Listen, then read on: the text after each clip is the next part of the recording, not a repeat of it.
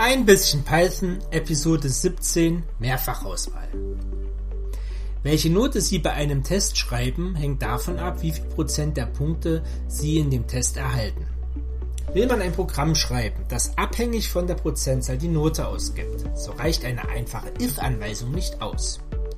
Müssen doch im Notenbereich von 1 bis 6 6 Prozentbereiche mit einer entsprechenden Note definiert werden. Dies kann ökonomisch durch eine Mehrfachauswahl umgesetzt werden. Eine mögliche Zuordnung ist im Skript in den Shownotes dargestellt. Sehen wir uns das Skript genauer an. Die Mehrfachauswahl fängt in Zeile 3 mit dem ersten Fall für die Note 1 an. Wie bei der Verzweigung wird zunächst das Schlüsselwort if benutzt, gefolgt von der Bedingung und dem Doppelpunkt. Eingerückt kommt dann der Anweisungsblock, der in dem Fall auszuführen ist.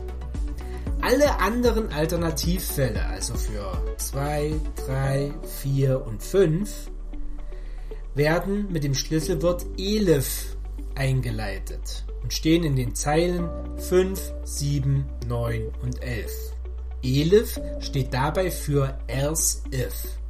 Für jeden dieser Alternativfälle muss ebenfalls eine Bedingung angegeben werden, gefolgt von einem Doppelpunkt. Die jeweiligen Anweisungsblöcke werden eingerückt. Der Fall, der zutrifft, wenn kein anderer Fall eintritt, wird mit dem Schlüsselwort else markiert. Die Bedingungen werden durch den Python-Interpreter nach und nach geprüft, bis eine Bedingung zutrifft.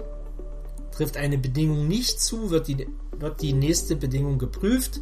Trifft keine Bedingung zu, wird der im Else-Strang definierte Anweisungsblock ausgeführt. Mehrfachauswahl macht Programmierung ökonomisch.